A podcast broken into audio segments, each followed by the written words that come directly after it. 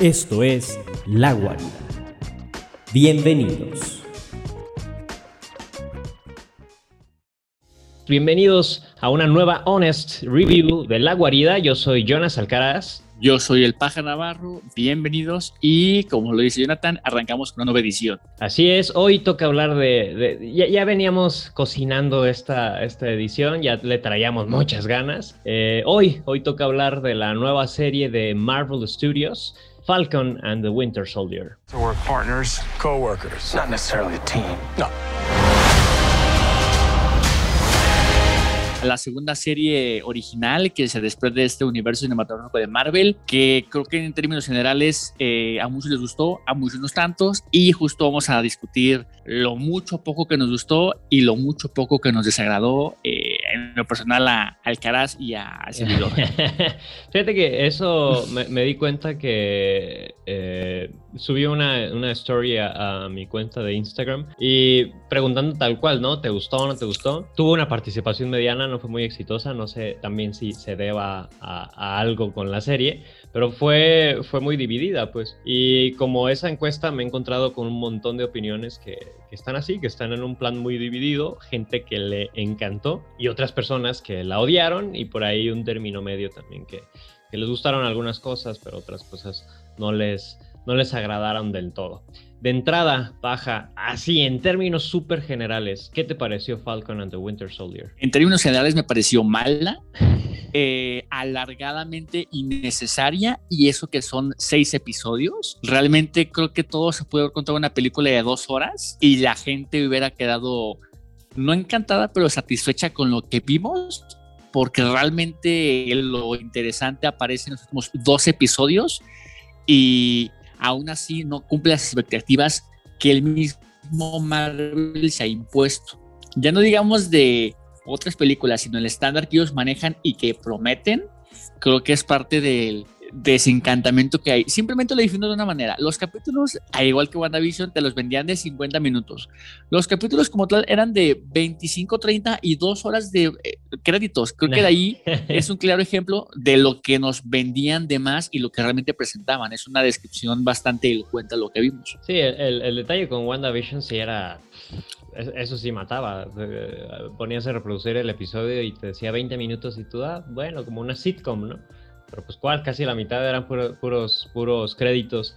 Acá sí son de, de, mayor duración, no son tan, tan cortos como WandaVision, pero creo que también eso juega en su contra. O sea, tal cual lo dices, eh, la historia se pudo haber contado en un largometraje de ponte un largometraje más largo de lo normal, uno de dos horas 20, dos horas y media, si quieres contar de más. Pero en realidad, eh, en términos de historia, pues no daba para mucho. O sea, sí hay mucho desarrollo de personajes, que es algo que, que le veo como ventaja a esta serie, que los, los personajes principales, Falcon, Bucky, Sharon, eh, el mismo nuevo Capitán América, eh, sí tienen un muy buen desarrollo de, de personajes pero, veían más la historia, no era para alargarla tanto a seis episodios.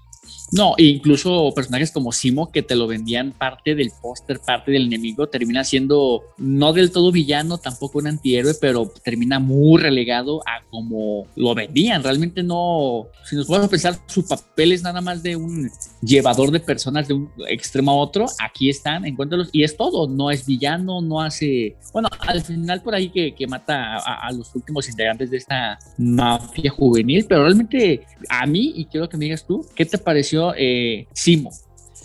Siento que hay un cambio de personaje, una evolución entre el Simo que vimos en Capitán América Civil War y el Simo que vemos en esta serie. Hay un cambio entre estas dos producciones, pero eso no quiere decir que haya un muy buen desarrollo de personaje, porque un buen desarrollo de personaje se desarrolla en la historia que estás contando. Y, y es cierto, completamente cierto, en la historia que nos están contando queda súper inconcluso su, su actuar como personaje queda muy confuso. Yo también quedé en las mismas. No sé, no sé si, si, sus intenciones eran buenas, malas, si era más un antagonista o un antihéroe, o si formaba parte de la agrupación protagonista. Sí, en, esa, en esas estoy en las mismas que tú. Eh, lo que a mí me hace pensar que pues, su desarrollo no es, no es tal cual el que se busca para una, una serie de televisión o para cualquier película. Yo incluso llegaré a pensar que, en un plan ideal él estaba contemplado con un, un grado de importancia mayor, pero eh, no sé si los planes se extendieron, si por ahí viene otra visión, pero el final que le dan eh, lo deja abierto para que pueda seguir cualquier línea que queramos eh, seguir o que quieran continuar. El villano que recluta más eh, villanos de, de, esa prisión que se fue el nombre que está en el mar o, o dejarlo encarcelado. Sí, la verdad es que sí queda muy abierto y no sé si eso sea bueno o sea malo, precisamente porque no nos mostraron un desarrollo, a pesar de que el personaje sale en tres o cuatro episodios, eh, no hay un desarrollo claro y, eso es la parte con donde digo, no sé si sea buena o mala la decisión de que quede tan abierta su, actuar dentro de este, de este universo. Pero bueno, ahorita pasamos a, a, la parte de los personajes más en específico. Eh, quisiera hablar un poco en términos de historia, como llegar a, a la conclusión de qué es lo que nos intentaron contar. Más allá del nuevo Capitán América, del nuevo nuevo Capitán América, y más allá de todo eso, eh, ¿qué, ¿qué, fue? No sé, no sé si, si, eh, cómo lo percibiste tú, pero ¿qué fue lo que nos intentó contar Marvel? Creo que precisamente por eso se equivocó, porque son demasiadas historias en una sola directriz. Estás hablando del nuevo Capitán, estás hablando de la historia de Falcon, de Sam, de la historia de Bucky, de la historia de Simo, de la historia de Sharon, de la historia de los villanos. Son seis historias, digamos que paralelas, que en un punto se cruzan, pero son demasiadas historias que si no es por la de Sam, y creo que pues ya, porque entonces Bucky no se desarrolla tanto, termina siendo un, un personaje sin carisma. O sea, recordamos todos Capitán América 2 y la verdad es un gran villano. Es, es el villano de la película y, le tienes miedo y dices que es una chingonería como villano y mata a todos. Y acá termina siendo un, un personaje super X, sin, sin personalidad, sin energía, sin fuerza. Creo que ese fue el pecado, que había demasiadas historias, cosa rara, en tantos episodios que no se desarrollaron todos al mismo nivel. Ese fue el gran error para mí. Sí, un, hay un aspecto eh, que a mí me llama la atención y que, en un principio lo pensé como una buena idea, que era lo que, mencionabas, el grupo criminal juvenil. Yo en un principio como que quise de alguna forma, no no empatizar, pero sí simpatizar con, con el, el tema que ellos tenían, eh, justo porque se relaciona eh, precisamente con, con el, el blip el regreso de las personas después del, chasquido de Tony, no, de, de Hulk. Eh, no sé, siento que era buena idea, pero me quedó a deber por mucho y al final creo que ni siquiera ellos estaban tan seguros de cuáles eran los ideales que estaban buscando. Por lo menos a mí no me quedó del todo claro.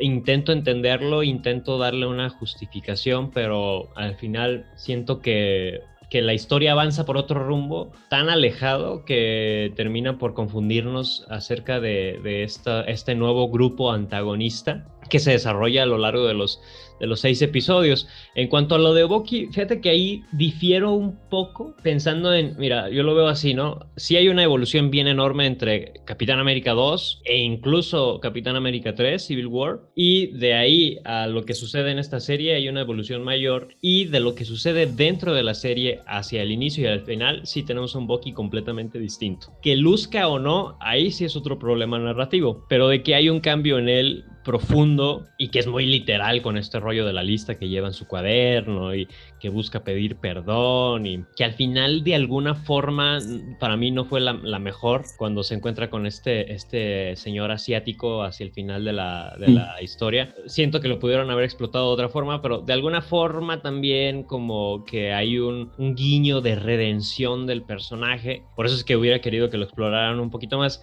Entonces en términos de desarrollo sí siento que Bucky tuvo si bien no al mismo grado que ni siquiera el mismo Walker, sí, sí tuvo un, un, desarrollo medianamente bueno en esta serie. No sé si tan carismático como, como lo pintas o como dijiste que no fue. En esa parte quizás esté un poco, un poco de acuerdo, pero sí, sí siento que brilló e incluso por este mismo carisma siento que hasta brilló más que los otros personajes. Bueno, ya tenemos un punto eh, de discordancia en el en el en, en, en, en, sí, pero quiero que me digas tu opinión acerca del de nuevo, pues nuevo y ahora ya viejo Capitán América, que ahora termina siendo el USA sí. ¿Qué te, a ver, de entrada. El nuevo y el viejo, eh, sí. De, de entrada, creo que fue de los primeros memes de la serie, cómo se veía con el traje. Creo que eh, la gente lo recibió mal por cómo físicamente le quedaba el traje. Entiendo que no era, que no era Chris, que no era el porte, que no era la simpatía y que de alguna manera te intentaban vender como el que quería ser como él. Pero el, eh, creo que fue lo que me impactó las primeras dos semanas, el meme que se hizo de cómo se veía ese Capitán América. Eh, fue una cosa bien rara porque precisamente el meme se convirtió porque la gente, como que este sentimiento de la serie de que no que, de que nadie quería ese Capitán América se trasladó directamente y, a lo mejor, si lo pensamos fríamente, a lo mejor fue la intención del mismo estudio, pero se, traspasó la pantalla y, y había un montón de gente que se lo tomó muy en serio y empezó a odiar a este nuevo Capitán América. Incluso por ahí hubo, hubo dos, tres como incidentes, por así decirlo, donde se lamentaban directamente al, actor, a Wyatt, eh, en sus redes sociales. Y es como, pues a ver, cálmate, ¿no? ni, siquiera, ni siquiera es real lo que estás viendo. Pero sí, estoy de acuerdo, se convirtió en un meme. El primero, el que más se me viene a la cabeza es el primero cuando lo presentan precisamente como Capitán América y que lo, lo relacionaban con este señor, no recuerdo cómo se llama, pero el, de Up. el de Up. Ajá, con su sonrisa hacia abajo y todo el rollo.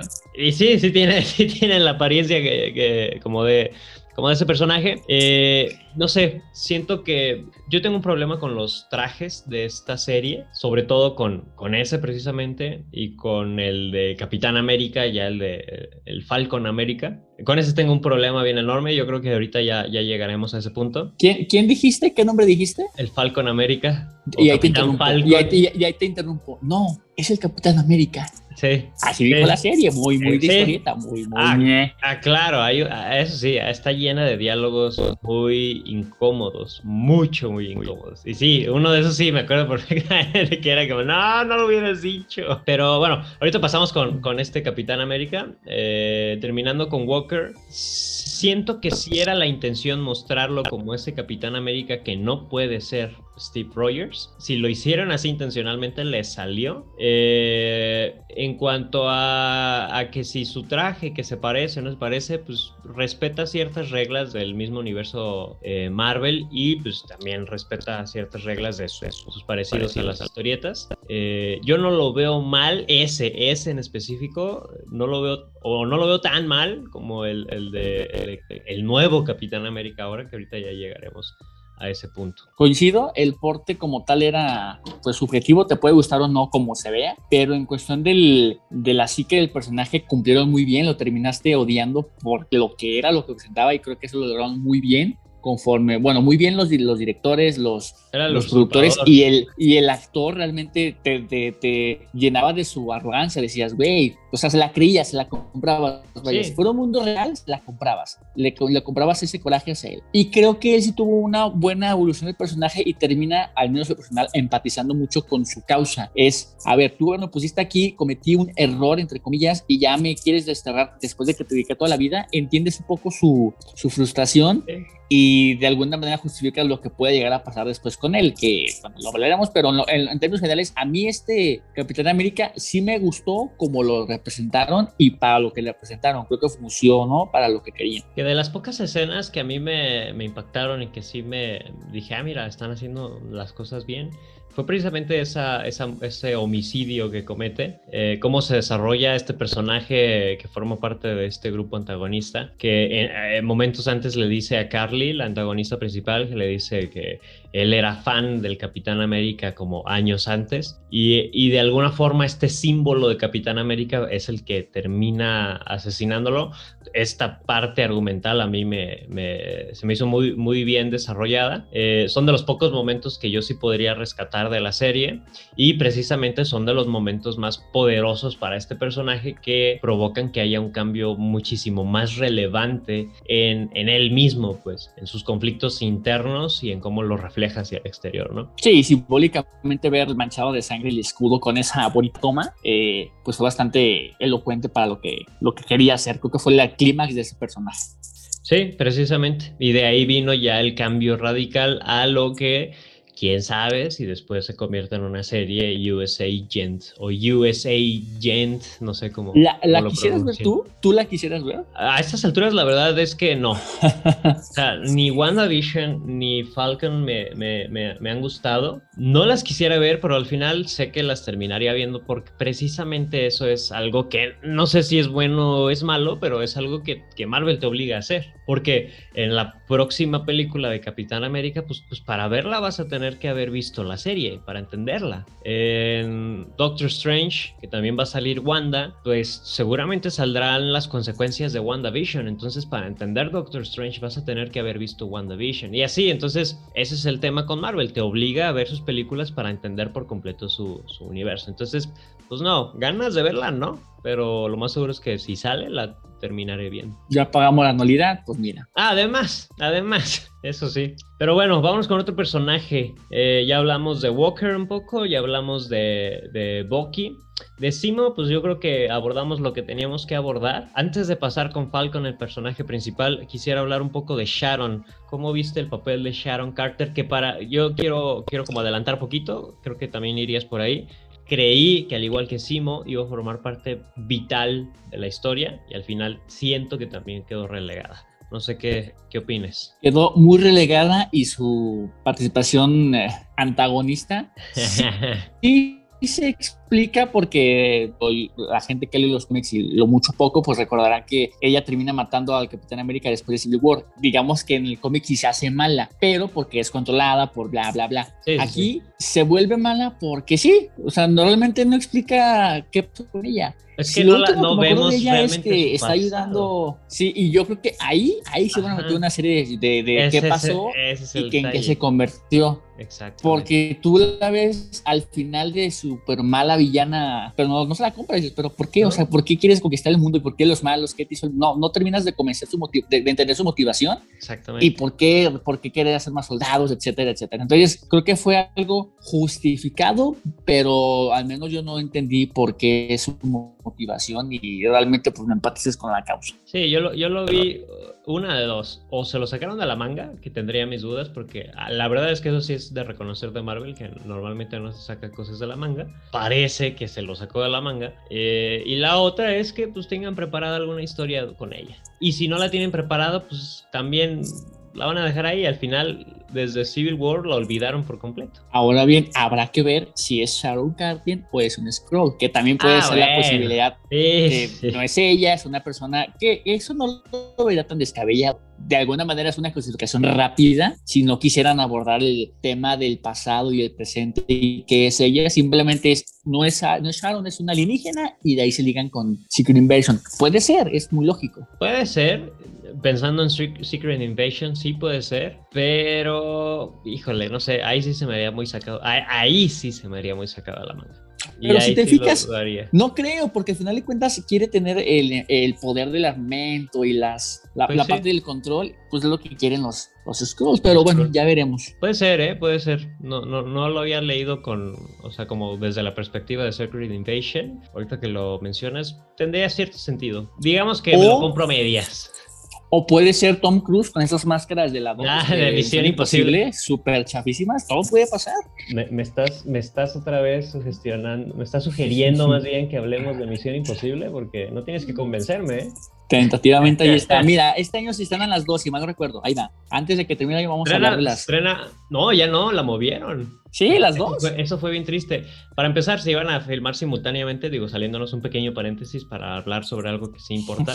Eh, filmaron, y la idea era filmar simultáneamente las 7 y la 8. Pero pues con todo el rollo de la pandemia, que toda la cosa se retrasó, se agarraron filmando las 7, se preocuparon por las 7, iban a empezar la 8. eh, estas películas pertenecen a Paramount Pictures, junto con Top Gun Maverick, también de Paramount y también protagonizada por Tom Cruise, que esa ya está terminada, ya se iba a estrenar y demás. El tema con esto es que terminan las 7 y van a empezar ya con la filmación de la 8, pero entra Top Gun en su temporada de promoción y pues Tom Cruise está obligado a asistir por semanas o meses a promocionar la película. Entonces pues ya, ya para, para empezar pues la grabación simultánea se cancela. Eh, la 7 ya está grabada, ahorita está en postproducción, pero por el mismo rollo de los movimientos de agenda Top Gun de alguna forma tomó el lugar en la agenda de Misión Imposible 7 y Misión Imposible 7 se fue hasta el próximo año. Creo que abril o mayo. Ahí sí no estoy seguro, pero se fue el próximo año. Entonces pues todavía queda rato para...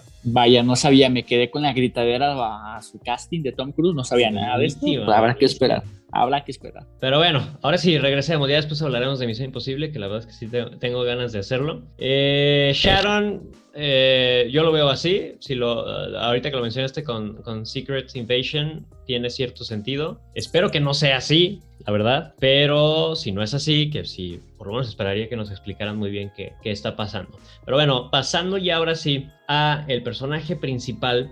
eh, un personaje que vimos desde Ah, bueno, antes de eso, ahorita que, que estoy hablando desde cuándo vemos a los personajes, eh, la otra vez estaba pensando, lo vi te- incluso también en, en internet por ahí, el tema con Bucky, que sin deberla ni temerla, es el personaje más longevo del universo Marvel. El cuate sale desde Capitán América, el primer Vengador. Ya tiene casi que más apariciones que el mismo Tony. Stark. Sí, son tres de Claro. Capitán, las dos de Vengadores, ¿qué más? ¿Y la serie? Y la serie. En términos de años, en términos de años, el cuate es el más de los más longevos en el universo Marvel, si no es que el más longevo, porque Capitán América se estrenó en 2000. ah, La uno debe haber sido un año, un año antes de, un año antes de Vengadores 1. 10 u Entonces, 11. yo creo que ¿sí? el 11. Vengadores es de 2012. Entonces ya, ya lleva su ratito, ya lleva. Ah, y para esto no ha terminado su historia. O sea, el cuate va a regresar para Capitán América 4, sí, Sí, o sí. sin duda. Si no Entonces- es que le quieren hacer una serie a él solo. Eh, También esa es otra. Entonces, eh, así te digo, es eh, como calladito, calladito, pero es de los más, hasta ahorita podríamos decir que es de los más importantes, porque es el que más regresos ha tenido en, en el universo Marvel. Pero bueno, ahora sí. eh, digo, ese fue un guiño y es algo que me puso a pensar y dije, ah, mira, porque el cuate hasta eso me cae bien, el actor y el personaje. Eh, Falcon, Sam, el pequeño Sam que salió a partir de Capitán América y el Soldado del Invierno, siendo bulleado por Steve Rogers en una escena muy buena, que a mí me encanta, eh, y que ahora precisamente toma el lugar de Steve Rogers. ¿Cómo viste su desarrollo en esta serie? Creo que es el que tiene mejor historia y mejor desarrollo. Sí sabes que es una buena persona, sí sabes que siempre ha estado al servicio del gobierno, que apoya mucho al Capitán América, pero hay una parte que realmente creo que nadie esperaba que abordaran y lo abordan de manera muy sutil y emotiva que es precisamente pues cómo sobrevive un superhéroe en estas épocas de post-sublime. Entonces, es- esta, esta parte de que, ok, no trabajas aquí, cómo sobrevives tú, tu familia, cómo lo, cómo lo llevas, bla, bla. Creo que esa parte es muy, muy orgánica. Si te la terminas comprando, realmente es una vida de... Si, si un superhéroe existiera, creo que sería como él, en términos generales, sin superpoderes, sí con mucha pasión por el deporte, por la milicia, por, por la bondad, por las buenas intenciones, pero realmente llega un límite natural su, su capacidad intelectual y física. Y aquí queda demostrado que a base de ganas y motivación termina siendo el símbolo que muchos quieren ser y que él sin quererlo lo termina siendo al final de la serie. Y por méritos se lo reconocen. O bueno, lo termina adoptando y que al final lo van a reconocer. Me parece que es un gran personaje, es un gran desarrollo y es un acierto para mí que intenten continuar con Capitán América 4 con él, aunque no estoy de acuerdo con que se llame Capitán América 4, porque no es Capitán América 4, pero Pues, bueno. Sí, al final, al final ninguna Capitán América tiene uno, un número. Todas es Capitán América el primer Vengador y el Soldado del Invierno, Civil War y seguramente será cualquier otro nombre y, no tendrá este, este número 4 como apellido. Se tiene que llamar Capitán América porque al final pues es eso. Nos guste o no nos guste, pues en las historietas hay nuevos Thors, nuevos Capitán América, nuevos Iron Man, nuevos Spider-Man. Entonces pues a- al final eh, la nomenclatura pues, es algo a lo que nos tenemos que acostumbrar. En términos de desarrollo de personaje, eh, concuerdo completamente contigo. Eh, el, que mejor se desarrolla es precisamente él. Obviamente es el protagonista, a pesar de que la serie intente sugerirte que son dos protagonistas, que es Falcon and the Winter Soldier, no es así. La verdad es que no es así. El protagonista siempre, siempre termina siendo eh, Sam, es el que mejor desarrollo de personaje tiene, es a quien conoces mucho más. Esto que mencionas de, las relaciones como sociales que tiene, eh, económicas que tiene, también se me hizo un guiño muy bueno que no habíamos visto en su totalidad en otras películas o series. Eh, el saber cuál es el background tras de, de un superhéroe o de un héroe, porque súper no lo es, y precisamente creo que la temática de la serie va por ahí. Y si algo rescato de la historia es precisamente esa temática, de qué es lo que en realidad te hace un héroe. ¿Te hace un héroe los superpoderes o te hace un héroe tu forma de pensar y de actuar? Y ahí entra el papel del suero, que al final es donde vemos. Walker, en, verdad, pues, pues no termina siendo un héroe, ¿no? Él termina recurriendo a lo que en la serie, digo, y, manchando de alguna forma el legado de, de, Capitán América, de Steve Rogers, pero en la serie el suero termina siendo como, como un antagonista y termina siendo como este factor que te hace caer. Y al final a Walker el suero lo hizo caer. Y al final a Sam, Sam decide de alguna forma pues no tomar el suero y aún así poder adoptar el símbolo de, del Capitán América. ¿Qué tan real es este personaje que el mismísimo Falcon menciona al Chapo? Así es una descripción ah, gráfica de qué tan aterrizado está ese personaje y pudiera vivir entre nosotros. Es una gran referencia. ¿Qué tanto sabe el muchacho? Pero bueno, y en cuanto a toda la estructura ya de los seis episodios, ¿qué te pareció el ritmo de cada uno de ellos y de la historia en particular? ¿Qué opinas de ello? De la historia, no sé si ya lo hablamos aquí en el, en el podcast o lo hablé contigo o lo he hablado muchas veces que ya no sé ni a quién se lo digo. Eh, yo tengo un problema con las estructuras narrativas de las series que se transmiten en plataformas de streaming. Siento, y eso es lo que yo creo, que es un mal creado por Netflix donde no te venden, eh, no te muestran una serie. Eh, en cuanto a estructura narrativa, una serie está regida por una trama y una subtrama. Cada episodio te muestra tramas diferentes y todos ellos están unidos por una subtrama. Y acá no, como, como si fuera como, como, una película. Una película pues sí tiene tramas y subtramas, pero es una sola y tiene un principio y tiene un final. Las series de streaming yo las siento de esa forma, como si fueran una película larguísima, donde hay un inicio, hay todo un desarrollo, hay una parte climática y un final. Entonces yo lo veo así, como si fuera una película de seis horas dividida por episodios y pues obviamente las partes más, como se podrían decir, más lentas, que son el inicio y el desarrollo, pues son los primeros cuatro episodios. Para esto son cuatro horas invertidas en ver una historia. Y para cuando sucede algo, ya es el quinto, es, el sexto y se acabó. Sí, pero está Daredevil. O sea, sí entiendo tu argumento, pero, Daredevil creo que por eso ahora la valoramos más. Es que, fíjate, eh, hay que volver a ver Daredevil. Daredevil es una muy buena serie, con un muy buen desarrollo, pero piénsalo en términos narrativos y también termina siendo una película de 13 horas de duración. Pero, ah, pero, tiene un ritmo muchísimo más variado. Sabe que es episódica y si hay un ritmo un poquito más más, este, pues eso, más variado, pero si te pones a analizarlo fríamente, los, precisamente los primeros episodios son demasiado lentos en comparación con la segunda mitad de la serie. Entonces, en términos narrativos, sí, termina siendo una película larga, pero como que sí tiene un mejor conocimiento del ritmo y sí lo maneja de mejores formas para que no, para no soltarnos a nosotros como espectadores. Ahora bien, ¿crees que en años posteriores o en series posteriores Disney termina aprendiendo de la táctica de Netflix de saltarte las seis o siete cápsulas o episodios? De, de, una sola vez. Es decir, que es alguna vez diga, ok, esta serie ah, para que se disfrute mejor y la experiencia sea más integral. ¿Crees que alguna vez llega a ser eso o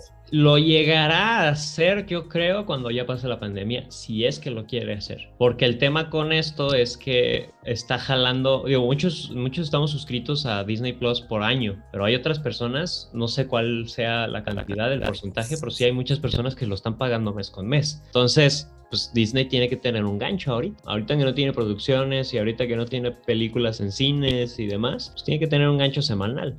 ahorita no les convendría soltar la, la, la serie como lo hace Netflix para maratonear, a excepción de Luis Miguel, pero eh, precisamente creo que ese es, ese es el, la gran diferencia entre Netflix y Disney. Netflix te lo suelta de una y pues sí es una película de 8 o 10 horas, pero pues tú la ves, ¿no? O sea, ahí está completita. Y acá siento que el mayor desagrado que hay es ese, que tienes que esperar una semana para ver una hora más de serie y en esa hora más de serie no ocurre nada más que al final y si acaso ocurre al final. Que para esto lo que decías de los créditos es muy cierto, pero hay que acordarnos que también tienen una intro muy larga, donde semana a semana nos recuerdan. Eh, para el último episodio yo lo estaba viendo y era como, ok, pues mejor no hubiera visto nada de la serie, me aviento este resumen de dos, tres minutos que me están aventando, me están, me están explicando todo, totalmente todo y ya continúa la serie. Ahora bien, ¿te pasó que tenías ganas y ansiedad por ver el siguiente episodio? No, no, para nada. Yo, yo los terminaba viendo los días sábado al mediodía y creo que uno me lo aventé hasta el lunes, creo. Y si no, pues todos me lo saben. ninguno, eso sí, ninguno me lo aventé el mero viernes. Como con sí, me pasaba, que era la medianoche, esperaba la medianoche y esperaba el estreno de la serie y me aventaba dos, tres episodios. No, esto no, a dormir. Porque aparte la serie, la serie ni siquiera es poliave. Tal vez la escena del Capitán América, bueno, de Walker con el escudo con sangre, pero realmente no había un momento que fuera realmente, y lo en redes, no, ya me abrió la trama, no, porque ya sabes para dónde iba todo. No, y ya terminó la serie y no hay ningún spoiler. Ni siquiera escena post o sea, no, hay nada. No hay ninguna sorpresa, o sea, esos son los spoilers, las grandes sorpresas o los grandes giros de tuerca, no hay ninguno, pero ninguno. A, diferencia de WandaVision, que estuvo picos arriba y abajo y arriba abajo, para bien y para mal, esta, esta fue planita en términos eh, como, como literalmente un puente histriónico para lo que sigue, nada más sirvió para eso. Sí, sí, sí, yo lo veo así, es una transición. Es una transición para, para que Capitán América 4 sea una película más fácil de digerir, tal cual. O sea, para no mostrarte los orígenes de un nuevo personaje, que ya la verdad es que a estas alturas con treinta y tantas películas de superhéroes que hay en los últimos 12 años, pues sí estamos hartos de las, de las películas de origen. Entonces, pues creo que fue una estrategia como para no meter un nuevo origen en una nueva película de un personaje que ya conocemos. Entonces sí, también concuerdo completamente, la, película, la, serie es una serie de transición totalmente. Ahora bien, en temas ya de personajes secundarios que sí fueron, me parece buenos, eh, añadidos a esta, a esta serie, eh, por ahí hay una historia rápida de que no nada más en sus tiempos solamente hubo un Capitán América, hubo muchas pruebas o muchas eh, personas que tuvieron que inyectarse, muchas morían, la mayoría, y hubo una persona que realmente le funcionó al nivel de Steve Rogers, pero por ser negro, lo relegaron y lo ocultaron. Esta fue una gran, eh, pues, eh, sorpresa, porque realmente nadie lo veía venir, que un personaje como él apareciera y que, vaya, a él sí hay cabida de que tanto él como su nieto haya una historia paralela y creo que sería interesante. Estamos hablando de Isaías, que en su momento fue Capitán América afroamericano y que en los cómics tiene alta relevancia. Exactamente, eh, sí, esa fue una de las, de, las que sí fueron grandes sorpresas de la serie.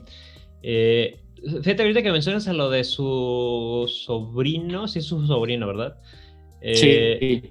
Dudaría, dudaría que, que ocurra algo con él. O algo así, no me acuerdo. Sí, no, no recuerdo bien la, familiaridad, pero dudaría que hubiera algo con él. Lo que sí es que con Isaiah puede, puede que sí, sí ocurra algo en, algún momento, ya sea contando su pasado o no creo que se vayan al presente por el tema de, la edad y que pues desgraciadamente eh, relacionamos a los superhéroes con, con personas un poco más jóvenes, ¿no? Es otro tema. El tema del racismo, pues obviamente tenía que suceder por la presencia de Sam como un nuevo Capitán en América. Creo que, creo que esta parte la abordaron de, de forma muy, muy sutil, no digo que esté mal, muy sutil, muy seria y este y siento que eficaz. O sea, yo lo sentí natural, yo no lo sentí forzado como muchas veces suele ocurrir el tema el tema del, racismo en películas o en series. Eh, yo lo sentí natural, sentí que tenía que estar porque el personaje daba para eso y era un tema del que se tenía que hablar sí o sí. Y el tema con Isaías o Isaiah, eh, creo que lo abordaron perfectamente al relacionarlo con los sucesos de, eh, de la Segunda Guerra Mundial y, de todas las pruebas que se hicieron con los sueros en años anteriores, en, años posteriores, y cómo a él le tocó, le tocó vivir algo de estas pruebas, ¿no? Entonces, y que, lo, veo bien, pues. Y que al final le dan un cierto la historia que hay puede que es un aspecto motivacional de que, ok, aquí está tu reconocimiento, nadie te va a olvidar. Es un tema esperanzador, un tema de lucha, un tema de que sí se le hace caso y que ahí está presente en el tema. Es decir, Marvel sí cuida todo muy bien esta situación y le da broche final en una nota alta a esta historia que, como lo dices, puede continuar o no, pero es un cierre al menos decoroso para, para Isaías. Exacto, puede, puede terminar, puede, puede aumentarse, pero cualquiera de las dos formas, pues el tema se presentó, estuvo sobre la mesa, se habló bastante sobre ello en la serie y y si lo terminan aquí, creo que termina bien, pues ni siquiera se vería como que se les olvidó nada. Creo que la historia, la historia cierra. Eh, en cuanto a otros, otros personajes principales y, eh, y, hablando también como de la misma comunidad, pues tenemos la presencia de Wakanda. Por ahí, por ahí yo escuché eh, de estos rumores de Radio Pasillo que en un principio se pretendía que fuera Pantera Negra quien, quien estuviera presente en la serie, no las Dora Milaje. Tristemente, pues, pues todos sabemos, Chadwick Boseman eh, falleció hace unos meses, entonces pues si sí era cierto, pues ya no se alcanzó a grabar con él. Si no era cierto, pues nada más es un rumor de, Radio Pasillo.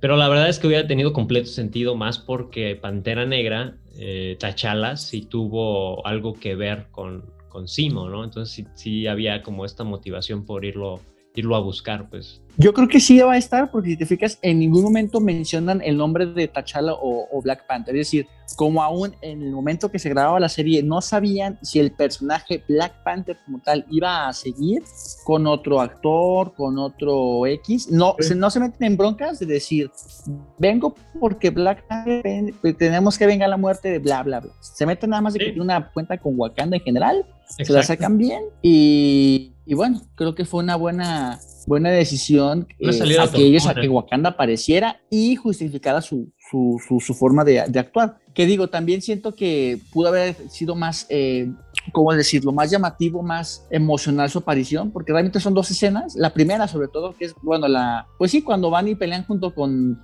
contra Walker, contra F. Bucky y contra Falcon es, es muy buena, se, se, la disfrutas, vaya, realmente disfrutas cómo le dan en la madre a, a ese capitán. A Walker. Y creo que si hay una serie que tendrá que suceder y no tardará en hacerlo, es algo de Wakanda. Será un gran universo por explotar. Sí, y eso, pues ya explotar todavía más el papel de Wakanda en alguna, ya en la secuela de, Black Panther, que pues ahí sí hay mucho, mucho de qué hablar acerca de, de, esa película y de las ideas que por lo menos se han estado dando, dando a conocer. Pero bueno, eso, eso, eso da para, para otro podcast. ¿Terminamos hablando de Falcon? Ya no, ya no hablamos sobre Falcon, ¿o sí? Hablamos un Terminamos la parte inicial, pero de Falcon como tal, sí, ya de su transformación, al final no la abordamos. Esa parte es la que quiero abordar eh, ya para terminar, eh, cuando precisamente deja de, deja de ser Falcon y se convierte en el nuevo Capitán América. Era el movimiento natural, todos en, al final de Endgame, eh, me incluyo, era como, pues es que el escudo era para Bucky, no para ti, pero, pero lo entiendo. En las historietas. De inclusión. Claro, claro. Y en las historietas, pues sí, eh, está la versión de, Capitán América por, por, Sam Wilson. Entonces, sí era un movimiento no erróneo, pues. Eh, muchos lo hubiéramos querido de otra forma, pero pues, al final no estuvo mal. ¿Cómo viste ya este cambio, evolución de Sam, de Falcon a Capitán América? Me gustó, pero tardó. Realmente no hay chance de disfrutarlo como tal. ¿Son qué te gusta? ¿Son 20 minutos con el traje? Con, bueno, con, la, con este manto como tal y sin embargo lo hacen bien porque la parte esta tampoco es espectacular su pelea, sus coreografías son, son básicas. John Wick tiene mucho mejores y con, por supuesto mucho más más pobre, pero justifican bien con los discursos motivacionales y sociales y altruistas y todo lo que quiere decir, justifican bien que el personaje o Sam tiene el manto. Creo que es una gran referencia a lo que significa Falcon o Sam en este manto. Mm, sí me gusta, pero coincido contigo, el traje se ve muy caricaturizado, no termina de encantarme en lo personal. La neta, la neta, la neta, yo lo vi como un, un cosplay de Comic Con o algo así. Eh, yo lo comentaba eh, que normalmente los trajes, a excepción de, de- del traje de Capitán América en The Avengers, que precisamente es uno de los más caricaturizados eh, o, eh, o así fantasiosos, pues, pero no- lo que tenía Marvel, de alguna forma, no sé cómo encontraban que los trajes no se vieran como trajes, sino como una especie de uniformes y que terminaban siendo utilitarios para el personaje. ¿No? El mismo Capitán América que tenía como su, su cinturón con un montón de bolsitas y, se veía tal cual como un uniforme militar, que sí era de otro color que las barras, las estrellas, pero era más un, un uniforme militar. Acá no, o sea, casi se ve que es un cosplay, pero hecho y derecho, y la verdad es que a mí me hizo, me hizo mucho ruido. Pues. Es un hecho que el traje que vimos en, al final de la serie no va a aparecer en la cuarta de Capitán América. Siempre eh, los personajes cambian de alguna manera mucho o poco su, su uniforme. Entonces siento que lo van a, para la, cuarta la cuarta película van a hacerlo un poco más real, más aterrizado y nos va a terminar de convencer. Sí, la verdad, la verdad es que se ve de bajo presupuesto. Se entiende que es una serie y una serie tiene muchísimo menor presupuesto que, que, una película. Ahora, se nota, pero se nota por completo que el presupuesto, el mayor presupuesto se fue por el episodio final, que es otro, otro tema narrativo que a mí, a mí la verdad no me gusta tanto porque como que echan toda la carne al asador al episodio final y yo digo, pues sí, pero ¿y mis otras cinco horas invertidas en tu historia qué, no? Pero bueno, es otro tema. El tema es que sí se nota que hay hay una gran inversión en el episodio final, pero a pesar de todo eso, el traje para mí sí se ve como un traje eh, de, poco, de, de, poco costo, de poco presupuesto. Sí, piñatón. O sea, sí, sí, sí, y se ve hasta que él camina como un poco cuadrado, así como que no puede ni mover los brazos. Entonces sí, concuerdo en que, o más bien quisiera pensar que lo van a mejorar para la, la película de Capitán América 4, yo lo esperaría. Por lo pronto no me convence, pues eh, se me hace bonito, sí se me hace muy similar a la parte de las historietas, pero precisamente Marvel no es lo que hace comúnmente, los hace un poco más realistas dentro de su ficción. Ahora bien, en términos calificativos, ¿cuánto le pones? Pero recuérdame cuánto le diste a WandaVision en tu calificación personal y cuánto le pones a esta. Un número. ¿Usas Letterboxd? Es una aplicación de calificaciones, pero bueno. Eh, ah, bueno, no tenía WandaVision, fíjate, ni siquiera la subieron. Yo a WandaVision de 10, híjole, pues yo le pondría un 6, nada más como para que no repruebe por un rollo de personaje con ella, ni siquiera con Vision. Eh, si acaso un 6, pero no más. Y a esta, porque son más personajes y precisamente hay un mayor desarrollo de personajes, a esta, si acaso un 6-5, máximo un 7. No, o sea, ¿te gustó más en términos generales que Wanda? Sí, sí, sí, sí. Sí, sí, sí. Mira, a, yo creo, no me preguntaste, pero yo, yo creo que de Wanda era una gran historia que al final se desinfló por ellos mismos como te la vendieron. Yo le daría también un 6, 6.5, 6.5, pero esta, de entrada, los personajes en general, nadie quería una serie de ellos, nadie quería una historia a continuación de ellos. Nadie lo pidió. Había una oportunidad interesante para anclar con ellos, con todos. Terminas anclando nada más con Sam, con su principal es una virtud de la serie, pero creo que le doy una calificación de 6, sí, de 6, más baja que, que Wanda por, porque en términos generales los personajes no, no empatizo, no encajan, no terminan de convencer y, y pues nada, nada más. Nada más queda ahí eh, con una serie de personajes que me terminan de, de, decepcionar por lo que esperábamos. Hablamos de Simo, hablamos de el mismo, oh no, John Walker sí me convenció, pero hablamos de Bucky, a mí no me convenció cómo termina siendo reflejado. Entonces, 6, punto, 6 puntos para, para esta serie. Fíjate que ahorita que lo mencionas, eh, concluimos los dos que Falcon and the Winter Soldier es una serie completamente transitoria. Y esa es la parte que me preocupa con Loki, porque pues, no, o quiero pensar que no, espero que no, por, por hablar que es es un personaje súper secundario, a pesar de que sea tan bueno y que sea tan querido, pues pienso que no va a haber una película de Loki. Entonces, si no va a haber una película de Loki, su serie no tiene que ser transitoria. Entonces, ahí hay algo con esa serie que tiene que cumplir muchísimas más expectativas, creo yo, que estas dos. Yo te lo firmo y en tres meses que estamos hablando de esta serie, vas a ver que tenía razón. La serie va a ser de estas series tipo CW que va a ser historia por capítulo. Ter- cumplir ciertos objetivos, metas y al final se va a revelar algo que va a ser no de vital importancia, pero va a ser como el gancho para, para Thor 4 o Guardianes de la Galaxia 4. Pero siento que va a decepcionar mucho porque va a ser justamente lo que criticabas, un personaje, un villano por episodio y al final se va de- va a desembocar en una mayor historia, pero va a ser súper, súper mínima. A mí siento que va a decepcionar mucho Loki por, por cómo vamos las expectativas. Y espérate, si de por sí no me gusta nada de Ojo de Halcón, con la serie mucho menos. Un personaje Sí. tan, tan, no decir inútil, pero tan poco carismático. Una serie de, de su historia. Conforme van contando esa historia, siento que va a ser la peor serie, pero ya hablaremos. Ya, ya, ya veremos cómo, cómo funcionan las cosas con Hawkeye y con Loki. Loki se estrena en mayo, entonces ya, ya mero también tenemos chance de, de ver esa serie. Algo que nos faltó mencionar es que en esta serie de Falcon and the Winter Soldier, eh, quitaron la, la presencia de un personaje que terminaría siendo o es en teoría la villana de Black Widow, pues voy a decir el número, pero va a ser la primera y la única. No recuerdo el nombre de la, de la persona, del, del personaje como tal, pero tiene unas escenas que salen en esta serie, las quitaron porque pues, no ha salido la película, entonces Ah, claro. idealmente, idealmente era la Viuda Negra y posterior la serie de, Sí, de- cierto, de él no no, no creo que haya sido trascendental su personaje, pero al final de cuentas, pues se quitó una una- un personaje que en teoría va a ser futuro de estas historias de Marvel. Sí, sí, no, no, no, no me acordaba. Ahí fue un movimiento quizá inteligente.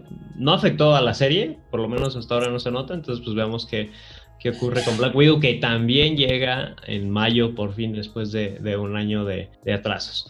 Pero bueno, ¿algo más que quieras aportar acerca de Falcon and the Winter Soldier? Me parece una completa, absurda serie, decepción total, aburrida, lenta.